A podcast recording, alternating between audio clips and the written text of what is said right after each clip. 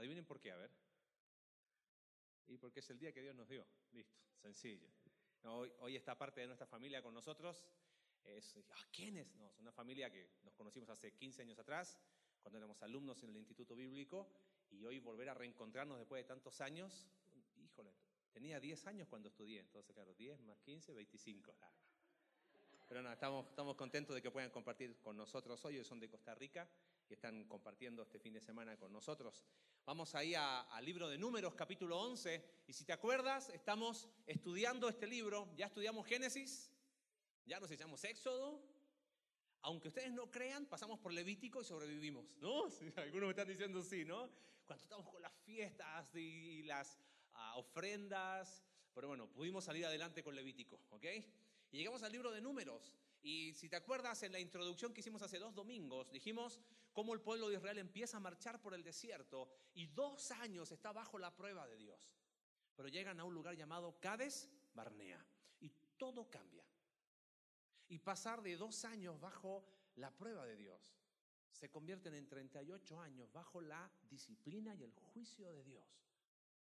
Y toda una generación muere en el desierto para no entrar a la tierra prometida. De eso trata el libro de números, del desierto. Pero dijimos que íbamos a hacer una especie de, focus ahí, de acercamiento, para ver que lo que reveló el corazón, lo que reveló el desierto fue las peores actitudes del pueblo de Israel. ¿Te acuerdas cuál fue la primera que vimos el domingo pasado? Había que eliminar qué cosa? Queja. Somos quejosos y bien quejosos, ¿no? Y pero vimos que no solamente la queja es pecado, sino que termina transformando nuestra vida en un desierto.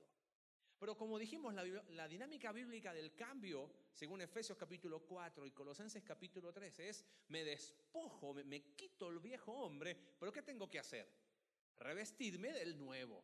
¿no? La transformación, el cambio no ocurre en un vacío. Quito la queja, ¿y con qué reemplazábamos la queja? Con agradecimiento. Y dijimos, Alex dijo algo muy interesante el domingo. Tenemos mucho por agradecer, ¿o no? La lista es enorme. Sin embargo, poco agradecemos. Y creo que ahí algo no me cuadra ahí. Si teniendo tanto para agradecer, ¿por qué agradecemos tan poco? Por eso necesitamos que, ¿te acuerdas lo que era actitud? este patrón de pensamiento que sostenemos por el tiempo. Necesitamos cambiar nuestra actitud y empezar a tener una actitud agradecida y decir, Señor, gracias, pero por cada día y cada detalle. Y el Señor siempre nos da muchísimo más. Ahora, van viendo el relato en capítulo 11 de Números, hoy vamos a una segunda actitud. Pero que la cosa se pone peor. Uno diría, bueno, después de la primera y Dios disciplinó la queja, uno diría, bueno, ahora la cosa quizás va a cambiar. Bueno, acompáñame, voy a hacer la lectura ahí en Números capítulo 11. No voy a leer todos los versículos, vamos a ir leyendo algunos. Sigue conmigo la lectura, por favor. Verso 4. Dice, la gente extranjera que se mezcló con ellos tuvo un vivo deseo y los hijos de Israel también volvieron a llorar y dijeron, ¿quién nos diera a comer carne? ¿Nos acordamos del pescado que comíamos en Egipto de balde? de los pepinos, los melones, los puerros, las cebollas y los ajos. Y ahora nuestra alma se seca, pues nada, sino este maná, ven nuestros ojos. Y era el maná como semilla de culantro y su color como color de bedelio. El pueblo se esparcía y lo recogía y lo molía en molinos o lo majaban morteros y lo cocía en caldera o hacía de él tortas. Su sabor era como sabor de aceite nuevo. Verso 10, y oyó Moisés al pueblo que lloraba por sus familias, cada uno a la puerta de su tienda. Y la ira de Jehová se encendió en gran manera. También le pareció mal a Moisés. Verso 16. Entonces Jehová dijo a Moisés, reúneme setenta varones de los ancianos de Israel, que tú sabes que son ancianos del pueblo, y sus principales, y tráelos a la puerta del tabernáculo de reunión, y esperen allí contigo. Y yo descenderé y hablaré allí contigo y tomaré del espíritu que está en ti y pondré en ellos y llevarán contigo la carga del pueblo, no la llevarás tú solo, pero al pueblo dirás, santificaos para mañana y comeréis carne, porque habéis llorado en oídos de Jehová diciendo, ¿quién nos diera comer carne? Ciertamente mejor nos iba en Egipto. Jehová pues os dará carne y comeréis. No comeréis un día, ni dos días, ni cinco días, ni diez días, sino ni 20 días, sino hasta un mes entero. hasta que os salga por las narices y la aborrezcáis, por cuanto menospreciasteis a Jehová que está en medio de vosotros y llorasteis delante de él, diciendo, ¿para qué salimos acá de Egipto? Verso 31, y vino un viento de Jehová y trajo codornices del mar y las dejó sobre el campamento, un día de camino a un lado y un día de camino al otro, alrededor del campamento y casi dos codos sobre la faz de la tierra. Entonces el pueblo estuvo levantado todo aquel día y todo aquel día y toda la noche y todo el día siguiente y recogieron codornices. El que menos recogió diez montones y las tendieron para sí a lo largo alrededor del campamento. Aún estaba la carne entre los dientes de ellos antes que fuese masticada, cuando la ira de Jehová se encendió en el pueblo e hirió Jehová al pueblo con una plaga muy grande. Y llamó el nombre de aquel lugar Kibrot Hataaba, por, por cuanto allí sepultaron al pueblo codicioso. Señor, en esta tarde, háblanos a nuestro corazón.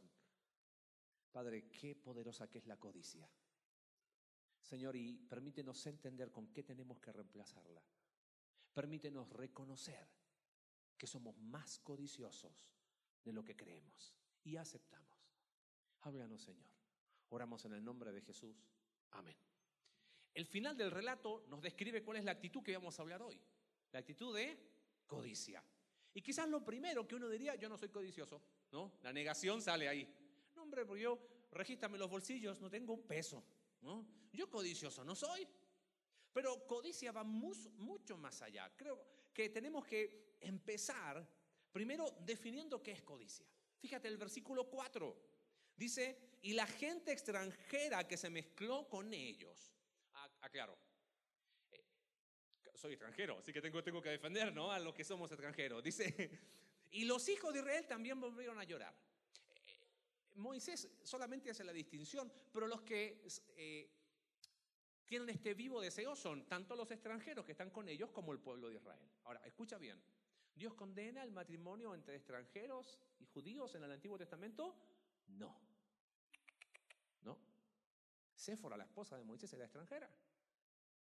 Lo que siempre ha condenado Dios, Antiguo o Nuevo Testamento, es el matrimonio entre personas de distinta fe, yugo desigual. Estos extranjeros fueron extranjeros que estando en Egipto vieron la mano poderosa de Dios y ¿qué dijeron? Yo creo en el Dios de los judíos. Se fueron con ellos. Claro, mayoritariamente extranjeros tenían una fe distinta pero un extranjero. Tenía lugar, recuerda que cuando vimos Génesis, capítulo 12, el inicio del pueblo de Israel, en ti serán benditas cuántas familias? ¿Una sola? Todas las familias de la tierra. ¿Y en quién se cumple esa promesa? En Cristo. Así que ahí está, y ahí versículo 4, ¿cuál es la definición de codicia? Dice, la gente extranjera que se mezcló con ellos, subraya ahí, tuvo un vivo deseo. Otras traducciones dice, un deseo insaciable. ¿Sabes qué es la, quizás la mejor definición de codicia? Deseo insaciable. Ahora, vamos un poquito más, más prácticos. Podríamos definir codicia de la siguiente manera. Es desear cosas indebidas. ¿Estamos de acuerdo con eso? Yo creo que no es difícil identificar desear cosas indebidas. Pero la codicia va mucho más allá. Porque codicia también es desear cosas adecuadas, en primer lugar, por motivos equivocados. Vamos a suponer que llega alguien, dice, oye, yo quiero servir en la iglesia. ¿Y uno qué le diría? Sí, adelante. No, no, porque yo quiero mandar. Ah, eh, no, no, no, es más, eh, salgan todos y me declaro el arzobispo de la iglesia. ¿no? Y de repente te dice, porque la Biblia dice, 1 Timoteo capítulo 3, versículo 1, que el que anhela obispado, buena cosa, el tipo lo que está buscando es reconocimiento. Está deseando algo adecuado, servir a Dios, pero por motivaciones equivocadas. Y eso también es codicia. Uy. Y yo empiezo a ver, entonces, cuando he deseado algo, pero por motivos equivocados, entonces es codicia? Sí. Ahora, codicia dijimos desear algo indebido, pero también es desear algo adecuado. por motivaciones equivocadas. En segundo lugar, algo adecuado en momentos equivocados. Entonces llega la pareja de novios y te dice, hola pastor, vamos a estar en una charla prematrimonial porque nos casamos el 2020. Buenísimo. Pero nos amamos tanto que no queremos ir a vivir juntos. Porque Dios es amor, ¿no? Y vivimos juntos y obviamente para ahorrar gastos compartimos habitación y ya, ya que estamos. Ahora, ¿es, ¿es pecado la sexualidad? ¿No? ¿Es algo adecuado? Creado por Dios, totalmente. Pero en momento y tiempo que equivocado. Y eso también es codicia. Desear algo adecuado en tiempo equivocado. En último lugar, codicia también es desear algo adecuado en cantidades equivocadas. Y ahí seamos honestos. La lana, ¿no? No, pero yo necesito tantito más, nada más. Ahora, cuando llega ese tantito más, nos perdemos. Ya el corazón no es el mismo, ¿no? Podemos escarbar un poquito más en el corazón. Si la codicia tiene que ver con desear algo indebido, todos estamos de acuerdo e identificamos. Pero también con desear cosas adecuadas por motivaciones en tiempo equivocado y aún en cantidades equivocadas. El concepto de verso 4, tuvo un vivo deseo, o sea, dio rienda suelta. Yo lo quiero, yo lo quiero y punto.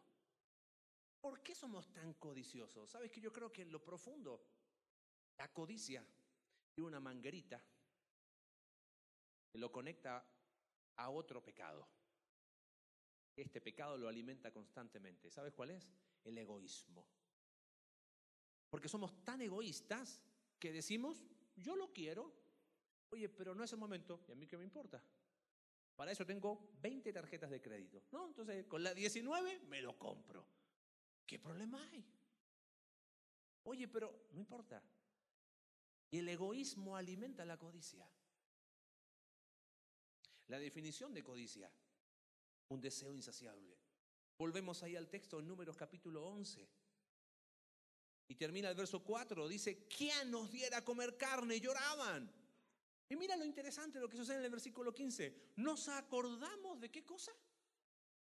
Y dice que comíamos en Egipto de balde. Y la palabra de balde, otras traducciones, dice que comíamos gratis. A ver, ¿el pueblo de Israel en Egipto era qué? No creo que decía, bueno, buffet para esclavos, ¿no? Ah, incluido postre y bebida. Mira, y aquí es donde uno tiene que empezar a, profundizar más. Porque yo creo que la codicia provoca una distorsión tremenda. ¿Sabes cuál es? Nos da un pasado irreal. La definición de codicia, un deseo insaciable. La distorsión que provoca la codicia, un pasado irreal. Oye, un esclavo no iba al buffet. Un esclavo tenía ración de qué? De esclavo. No nos acordamos, gratis comíamos pepinos, melones. Mira, la codicia tiene tanto poder y terminamos deseando tanto algo que nos terminamos autoconvenciendo que alguna vez lo tuvimos. México va al Mundial el próximo año. Voy a tener que echar por México porque... ¿Ok? A nosotros nos toca verlo por televisión. Así que vamos con México. Y uno dice, ¿y dónde lo voy a ver? No sé, tú, yo te dije, tengo 25 años, ¿no? Pero en mi tiempo de niño veíamos en unas tele, televisores blanco y negro que cambiábamos así, ¿no? Que después de darlo tanto con una pinza, decíamos así, ¿ok? Y que la, las imágenes uno le pegaba. Hoy la televisión no te deja lugar a la imaginación, ya poco menos uno siente que sale, ¿no? Viene el mundial, ¿y uno qué va a hacer? La de 40 no, no se ve bien el gol. Vamos por la de 50, ¿no? Y entonces tiene tanto poder la codicia que uno va y la ve en el supermercado, ¿no? ¡Wow! Le dice a la esposa, imagínate, llegas a casa y lo primero que haces es imaginarte cómo se vería dónde. En la sala, ¿no? No hay nada, obviamente, pero tú te sientas y ya te la imaginas, ¿no? Y como que le ves así, vuelves a la semana siguiente, yo creo que va, va a quedar pequeña esa. Ahora, imagínate el poder que tiene la codicia. Es más, ¿sabes lo que a mí a veces me, me pone mal? Usamos frases pseudo cristianas. Somos hijos del rey. Un hijo del rey se merece. No, por favor. Qué, qué falta de respeto. Primero a Dios. Pero es que la codicia cuando empieza a ganar lugar en el corazón, distorsiona tanto. El pueblo de Israel dijo que comían pescado gratis. ¿Dónde iba a comer pescado? ¿Dónde? Entonces me autoconvenzo tanto que termino creyéndome con el derecho de tener aquello. ¿Por qué? Porque lo deseo. Deseo y, y, ¿por qué no? ¿A poco no, no trabajo todo el día? ¿Y, y, y no me lo merezco? Oye, yo quiero, aunque sea una hora el sábado, porque trabajo todo el día, una hora el sábado ver. En... Y claro que no está mal. Pero justificar cuando tienes deudas, cuando no estás siendo responsable ante Dios en darle a Él lo que Él merece, pero no. Dejo que ese deseo insaciable termine distorsionando de tal manera que me creo un cuento. Y eso le pasó al pueblo de Israel. Ay, dar carne, comíamos pescado jamás, comían ración de esclavos. Qué poder que tiene la codicia, ¿no? Ahora, fíjate, volviendo al, al texto bíblico, verso 6, dice, y ahora nuestra alma se seca. Otras traducciones dicen, y ahora nos estamos muriendo de hambre. Pues nada, sino este maná ven nuestros ojos. ¿Sabes que me duele a mí de este pasaje y, y me identifico tanto? Por 40 años.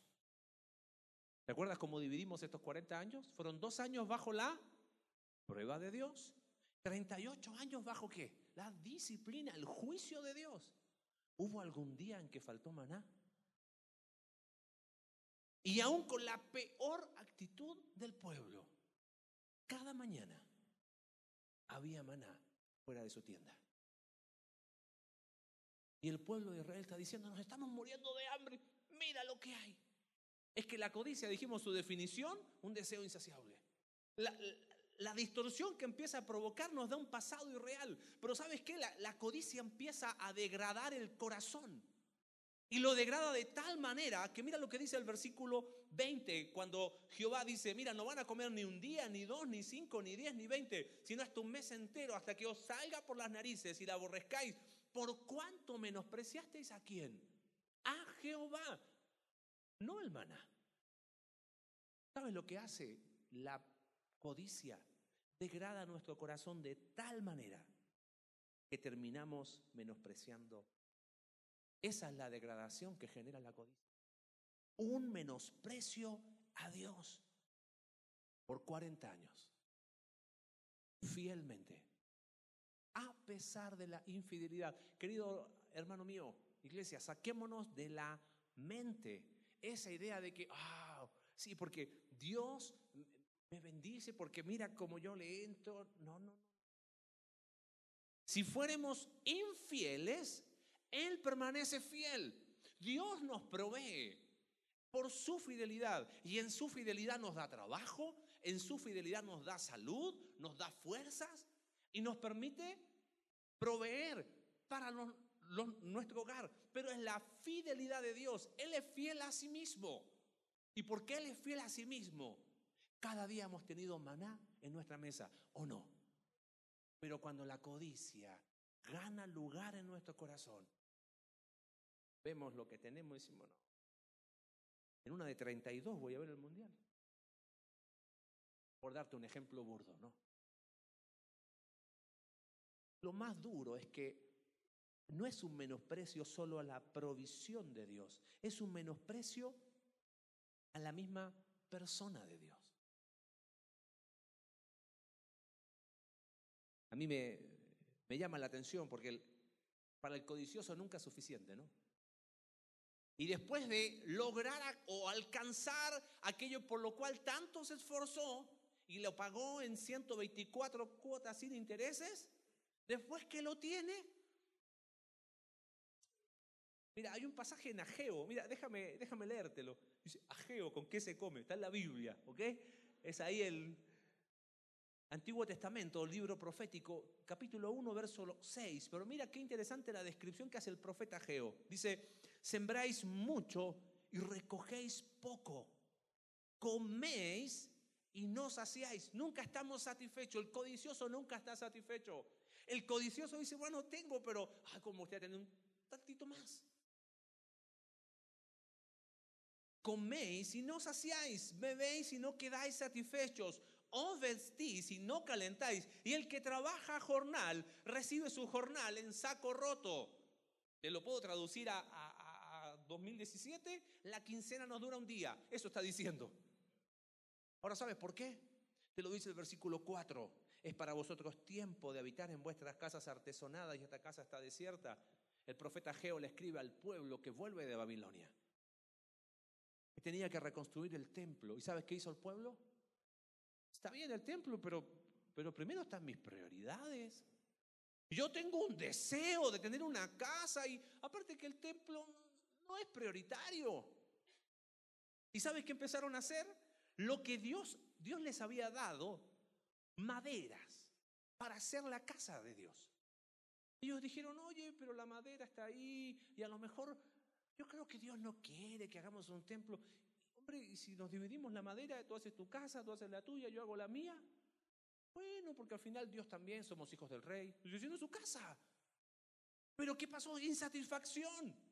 Porque al final la codicia nos termina degradando tal que no solamente rechazamos a Dios, estamos insatisfechos. Cuando tenemos aquello que anhelábamos, queremos más y queremos más Queremos más y queremos más. Y no solo hablo de cosas materiales, porque la codicia abarca toda la esfera de la vida. La definición de queja, un, un, deseo insaciable. La distorsión que provoca la queja, un pasado irreal. La degradación que genera la queja, el menosprecio a Dios. Ah, pero Dios no pasa por alto. Si no pasó por alto la queja, no va a pasar por alto la codicia. Mira cómo termina el texto en números. ¿Cuál es la consecuencia de la codicia? Juicio de Dios. Decía ahí el texto que llegaron a tener casi un metro de codornices, dos codos. Y aún no estaban masticándola. Y vino el juicio de Dios. Y a mí me llama mucho la atención como dice el versículo 34, y llamó el nombre de aquel lugar Kibrot Hataba. Tumba de los codiciosos. Dije, Señor, líbrame de tener tumbas de codicia en mi vida. ¿No te llama la atención algo en el juicio de Dios? ¿Cuál era el deseo insaciable del pueblo? Que lo distorsionó tanto que transformaron ese pasado, comíamos pescado de gratis, lo, lo degradaron tanto que terminaron menospreciando a Dios. ¿Por qué clamaron ellos? Carne. ¿Y qué tuvieron? Qué interesante que Dios termina enjuiciando a su pueblo con aquello que tanto habían anhelado. Acompáñame un salmo, por favor. Salmo 106, salmo histórico. En dos versículos resume todo lo que hemos visto.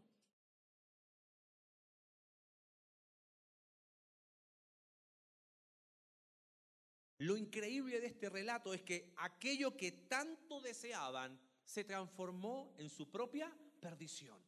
Y mira cómo el salmista resume, verso 14, ah, se entregaron a un deseo desordenado en el desierto, codicia, y tentaron a Dios, provocaron a Dios en la soledad. Y este texto, por favor, márcalo, pero en el corazón. Y Él les dio lo que pidieron, pero envió mortandad sobre ellos. Leemos otra vez juntos. Y Él les dio lo que pidieron, pero envió mortandad sobre ellos. Oh, este texto a mí se me... ¿No te das cuenta ok, ustedes quieren carne, perfecto. Él les dio lo que pidieron. Pero envió qué cosa? C.S. Lewis, el autor de las crónicas de Narnia, dice así, dije, si Dios hubiera contestado todas las oraciones tontas que he hecho en mi vida, quizás dónde estaría yo. Mira Santiago capítulo 4, dice bien clarito, ¿de dónde vienen las guerras y los pleitos entre vosotros? ¿No es de vuestras pasiones, de esos deseos que quieren ser satisfechos a cualquier precio? ¿Y, esos que combaten entre nosotros? Y dice, no tenéis porque no pedís. Y cuando pedís, dice, pedís mal. O sea, ¿te das cuenta cómo se relaciona la codicia con la oración? Y yo decía, Señor, quizás cuántas veces, no cuántas, la mayoría de las veces pido equivocadamente. Señor, oro por un trabajo, oro por un trabajo. Hablaba hace, hace, hace unas semanas con alguien, no le veía hace mucho tiempo. No, es que tengo mucha chamba, amigo. Si Dios te dio bendición con trabajo, lo menos que puedes hacer es alejarte de Dios. Ah, y Él les dio lo que pidieron, pero envió mortandad sobre ellos. No tenemos, porque cuando pedimos, pedimos mal. Pedimos con un corazón codicioso, porque siempre queremos más. Qué problema esto de la codicia, ¿no? La queja estaba un peldaño abajo. Hombre, la codicia, uno más. Alex, nos quedan tres. Van a venir el próximo domingo. Porque tristemente el, el pueblo siguió con una actitud mala tras otra. Pero dijimos que la idea es no quedarnos solo con lo negativo. Porque la dinámica del, bíblica del cambio, ¿qué es? Me quito la codicia. ¿Con qué la reemplazo? Mira, si el domingo pasado hablamos que la queja hemos de reemplazarla con gratitud. Y la codicia es un peldaño más profundo. Necesitamos ir más profundo al corazón. Acompáñame a primera de Timoteo, por favor, capítulo 6.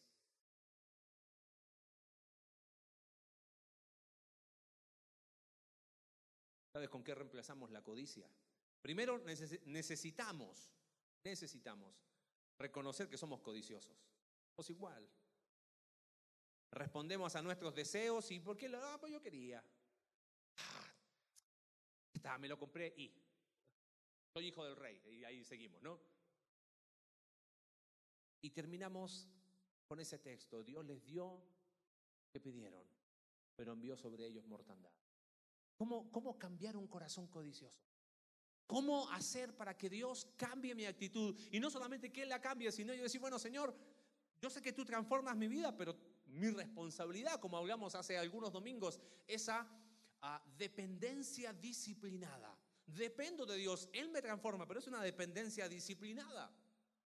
Hemos de cambiar, reemplazar la codicia con contentamiento. Ahora, quiero aclarar esto de contentamiento. Porque contentamiento no es resignación. Bueno, es la que me tocó. ¿No? Tocó, ya está bien, no seré codicioso, pero voy a vivir resignado toda mi vida. Eso no es contentamiento. Tampoco es conformismo, ¿eh? Hey, bueno, renuncié a mi trabajo porque no quiero ser codicioso, no le voy a entrar a la chamba y no sé, ahí veremos qué hacemos. No, eso, esa es la mediocridad propia de alguien que no entiende las verdades espirituales. Pero ¿qué es contentamiento entonces? Fíjate el texto bíblico lo que dice. Primera de Timoteo capítulo 6, verso 6. Pero gran ganancia, y aquí hay una fórmula preciosa. Pero gran ganancia, ¿quién quiere tener gran ganancia? Los codiciosos, no, pero esto es espiritual, ¿no? Gran ganancia. Acá hay algo súper práctico. Gran ganancia, dos puntos. Es la piedad acompañada de contentamiento. Gran ganancia igual piedad más contentamiento. Enfoquémonos en el segundo primero, contentamiento. ¿Qué es contentamiento? Si no es ni resignación ni conformismos, ¿qué es contentamiento? Mira cómo dice el versículo que sigue. Verso 7, porque nada hemos traído a este mundo y sin duda nada podremos.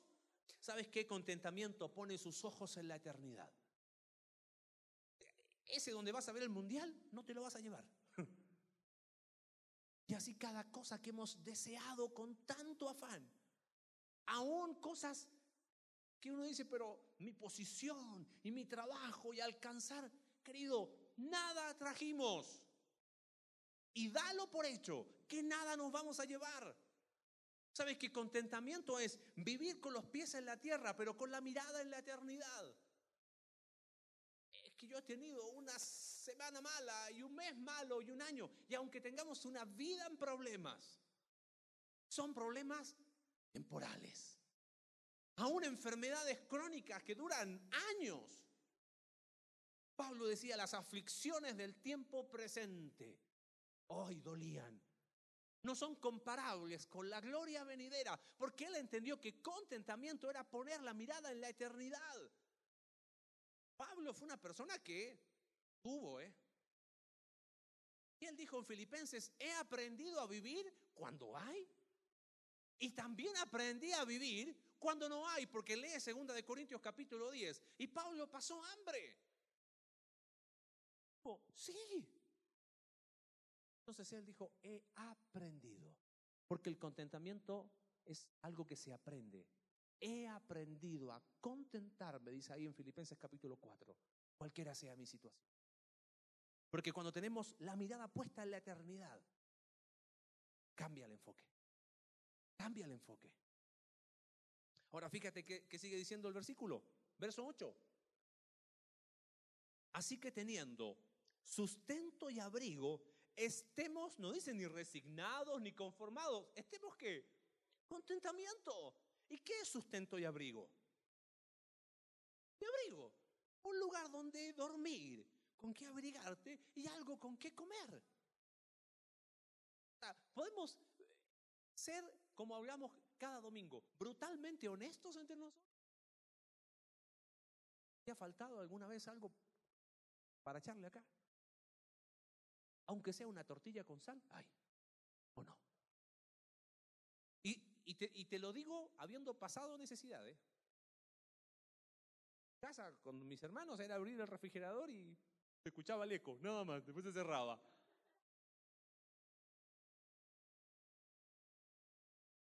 Sé que personas presentes han estado apretadas, pero por la gracia de Dios. ¿Alguno de ustedes vive en alguna esquina tapado con cartones? ¿Te das cuenta que tenemos con qué estar contentos? Muchísimo. Así que con sustento dice, y abrigo, estemos contentos con eso. Yo creo que nos quejamos de balde, pensando en el domingo anterior, y nos cuesta agradecer porque somos codiciosos. Y ahí te das cuenta cómo se empieza a enlazar una actitud con otra. El contentamiento pone la mirada en la eternidad, pero en segundo lugar encuentra, y esta palabra es clave, satisfacción en la provisión de Dios. Si tocó una tortilla con sal, Señor, estoy satisfecho con eso. Y podemos ser honestos, tenemos mucho más que eso. Tenemos más que suficiente. Honestamente tenemos más que suficiente. Si pudiésemos poner en una lista todo lo que Dios nos ha dado, tenemos más que suficiente. Pero la codicia nos puede más. Y es encontrar satisfacción en la provisión de Dios. Pero la fórmula tenía algo más, ¿te acuerdas? Gran ganancia es qué cosa? Piedad más contentamiento. ¿Y qué es piedad? Voy a ser piadoso. No, eso no es piedad. Piedad tampoco es tener una familia perfecta. No existe la familia perfecta, ¿ok? No existe. ¿Sabes qué es piedad? Piedad es darle a Dios el lugar que Él merece. Piedad tiene que ver, es una palabra en el idioma griego muy preciosa, eusebeia se llama. Y es la idea que tenían los en el mundo de aquella época, es decir, bueno, cuando yo decido que este Dios es mi Dios, decían estos paganos, le voy a dar a ese Dios el lugar que él merece.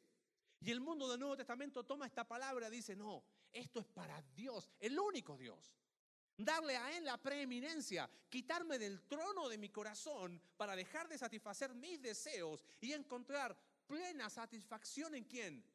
en Dios. ¿Acaso si no tenemos a Cristo no tenemos más que suficiente? Entonces debería haber contentamiento con Cristo y nada más. Ahora, a Cristo le sumamos una lista interminable de bendiciones. No hay razón para no tener contentamiento. Gran ganancia es la piedad, acompañada de contentamiento. Ahora, hay una advertencia en este texto que creo que no tenemos que dejarla de pasar.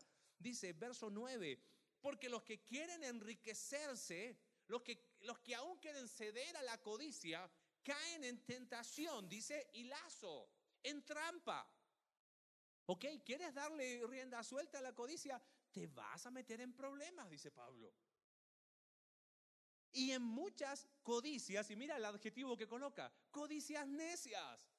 Si al final la codicia es lo más necio que puede haber, te está diciendo, pon la mirada en la eternidad y la cosa cambia. Dice codicias necias y dañosas que hunden a los hombres en destrucción y perdición, porque raíz de todos los males es el amor al dinero. Y nadie puede decir, no, yo no lo amo. Mentira nos pega. Pega, siempre un, uno de 500 más no, nos cambia la cara. Ahora, mira, mira qué interesante cómo termina el pasaje. El cual codiciando a algunos. Y esto me dolió. ¿Qué pasó? ¿Se extraviaron de qué? ¡Ah! ¿Me puedo apartar de Dios por tener un corazón codicioso? Sí. Dolía mi corazón por personas con las que trabajé, serví juntos, que decidieron darle lugar a la codicia en su corazón. Y hoy tú les hablas de Dios y te dices, ya está, para mí ya pasó. Niegan su fe. Y nosotros no somos mejores que el pueblo de Israel. Dice, se extraviaron de la fe y fueron traspasados de muchos dolores. Y la, la expresión traspasado de muchos dolores es, es que se dañan a sí mismo. Es como alguien que se apuñala a sí mismo. Eso hace un corazón codicioso. Sí, dañas a todos los demás, pero ¿sabes quién es el primero que se daña? Tú y yo. Tú y yo, querido.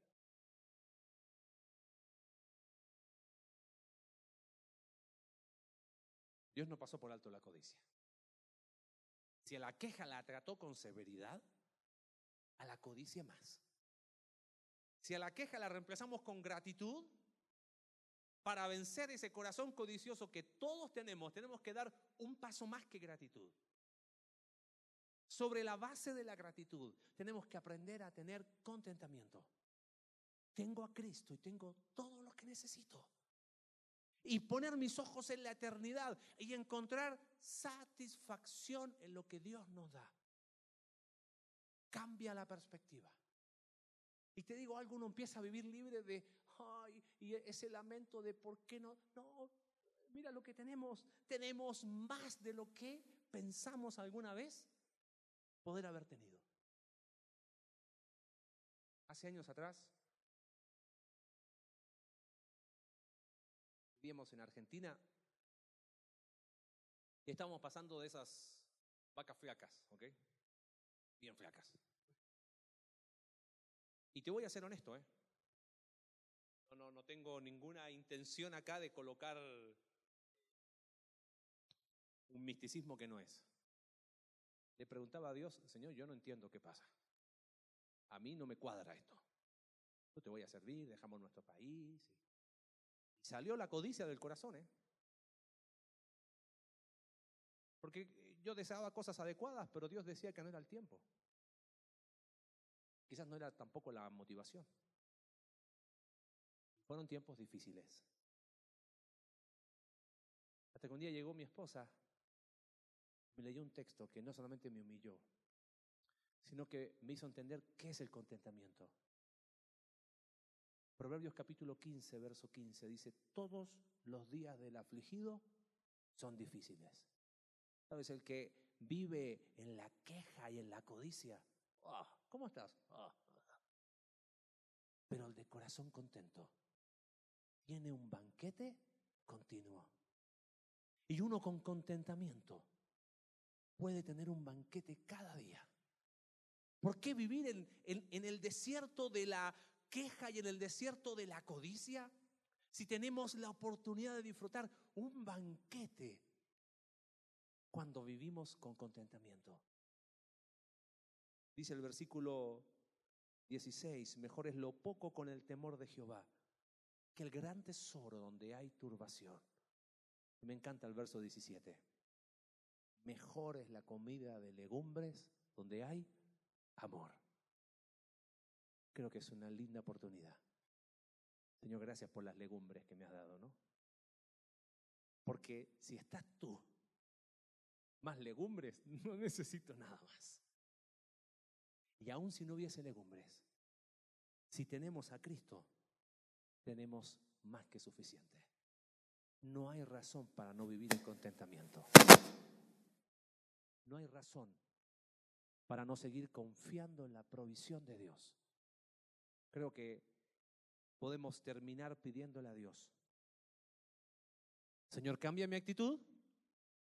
Como estamos usando este libro de referencia, antes que sea demasiado tarde. ¿Por qué no ponernos en sus manos para cambiar la codicia por contentamiento? Oramos. Señor, en esta tarde te damos tantas gracias por tu palabra. Señor, qué ejemplo más poderoso y fuerte del pueblo de Israel. No pasaste, Señor, por alto la queja, como vimos el domingo pasado. Tampoco pasaste por alto la codicia. Señor, somos más codiciosos de lo que nosotros creemos y aún pensamos de nosotros mismos. Padre, perdónanos porque qué mal agradecidos que somos que no estamos satisfechos con lo que tú nos das. Padre, en Cristo tenemos la eternidad. Señor, tenemos más que suficiente. Y aún en, el temporal paso en la tierra, nos das mucho más de lo que nuestra mente puede imaginar. Señor, esta tarde decimos que tenemos más que suficiente. Danos eh, esa actitud de contentamiento y que nosotros podamos caminar esa senda de contentamiento, teniendo los ojos puestos en la eternidad y encontrando satisfacción en tu provisión. Porque si te tenemos a ti, tenemos todo. Oramos en el nombre de Jesús. Amén.